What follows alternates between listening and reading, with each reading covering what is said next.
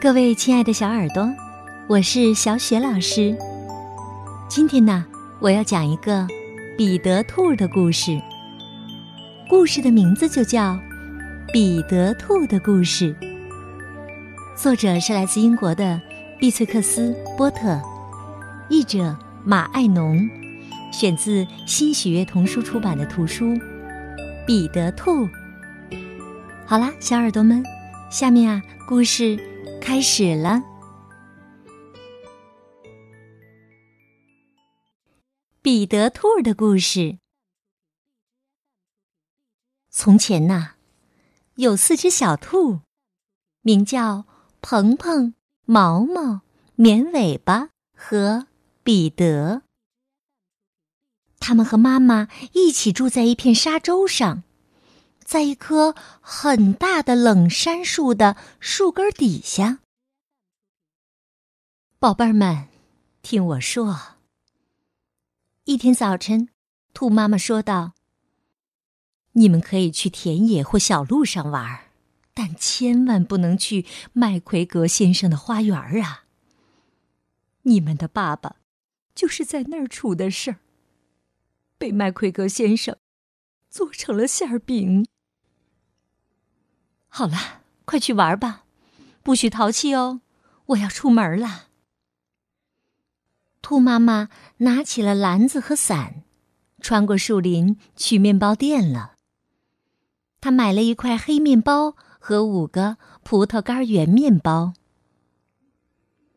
鹏鹏、毛毛和绵尾巴都是很乖的小兔，他们到小路上去采黑莓了。可是彼得非常顽皮，直接就跑向了麦奎格先生的花园儿然后从门缝底下挤了进去。他吃了几颗生菜和一些菜豆，又吃了几根萝卜。然后他觉得有些不舒服，就想去找几根芹菜。可是刚拐过黄瓜架，突然。跟麦奎格先生碰了个正着。麦奎格先生正趴在地上移栽小白菜，立马跳起来追彼得，手里挥着耙子，嘴里喊道：“站住，小偷！站住！”彼得吓坏了，因为忘记了从大门出去的路，他在花园里到处乱窜。他在白菜地里跑丢了一只鞋，又在土豆地里跑丢了另一只。没了鞋子，他四肢着地跑得更快了。我想他本来完全可以逃脱的，然而不幸的是，他一头撞进了醋栗网，上衣的大纽扣被勾住了。那是一件带铜纽扣的蓝上衣，还挺新的呢。彼得彻底绝望了，眼里滚出大颗的泪珠。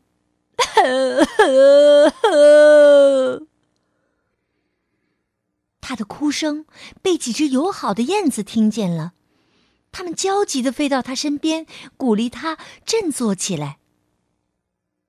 这时。麦奎格先生拿着一个筛子跑过来，想把筛子扣在彼得头上。彼得及时的钻了出去，却把上衣留在了醋栗网里。彼得一头冲进了工具棚，跳进了一个胶水壶里。本以为躲在里面会很惬意，可没想到壶里有那么多的水。麦奎格先生坚信，彼得就在工具棚里，也许就藏在某个花盆的底下。他小心翼翼的翻起一个个花盆，往下面看。突然，彼得打了个喷嚏，“呃切！”说时迟，那时快，麦奎格先生拔腿就追了过来。他想用脚踩住彼得，彼得嗖的窜出窗外，带倒了三个花盆儿。窗户太小了，麦奎格先生爬不出来。而且呀，他已经厌倦了追彼得，就回去接着干活了。彼得坐下来喘口气儿，他吓得浑身发抖，上气儿不接下气儿。他不知道该往哪儿走，而且因为刚才躲在浇水壶里，身上都湿透了。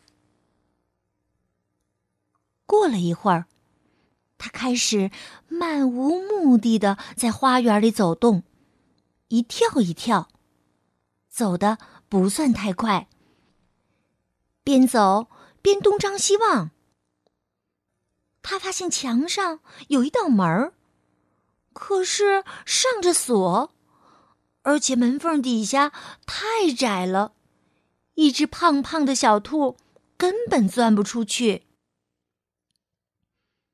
一只年迈的老鼠在石头台阶那儿跑来跑去，把豌豆和菜豆搬到他树林里的家中去。彼得问他大门在哪儿，可是他嘴里含着那么大一颗豌豆，没法回答。他只是冲彼得摇头。彼得哭了起来。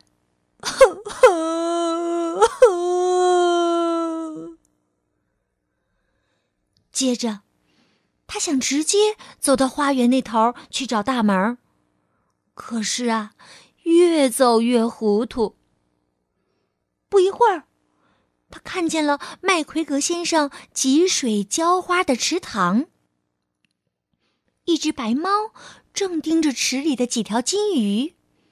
蹲在那里一动不动，偶尔尾巴尖儿会抽搐一下，好像啊尾巴本身也有生命一样。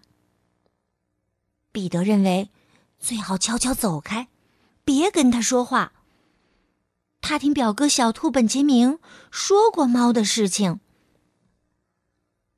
他又反身朝工具棚走去，突然。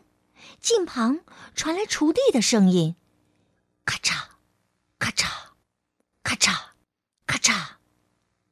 彼得赶紧藏到了灌木丛下。过了一会儿，见没有什么动静，他又出来了，爬到一辆独轮手推车上，探头朝外张望。他一眼就看见麦奎格先生在洋葱地里除草。麦奎格先生背对着彼得，而他身后就是花园的门儿。彼得悄没声的爬下了手推车，撒开腿来，顺着黑粗里丛后面的一条直直的小路没命的跑。彼得拐弯时，被麦奎格先生看见了。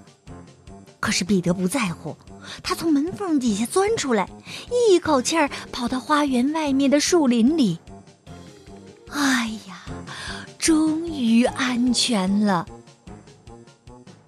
麦奎格先生把那件小衣服和那双鞋子挂起来，当做稻草人儿吓唬黑林鸟。彼得一刻不停的跑，连头也不敢回。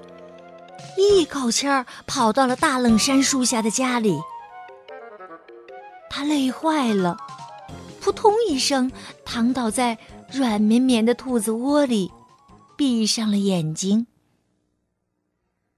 兔妈妈正忙着做饭，纳闷彼得的衣服上哪儿去了。这是彼得在两星期里弄丢的第二件小外衣。第二双鞋子了。说来令人遗憾，彼得那天晚上不大舒服。兔妈妈安顿他上床，并且沏了柑橘茶，让彼得喝下了一些。睡觉前喝一勺。可是鹏鹏、毛毛和绵尾巴，晚饭吃的可是牛奶和黑草莓哟。好啦，小耳朵们，这就是彼得兔的故事。这个故事啊，来自新喜悦童书出版的图书《彼得兔》。好啦，这个故事啊，就讲到这里了。下一个彼得兔的故事，我们再见吧。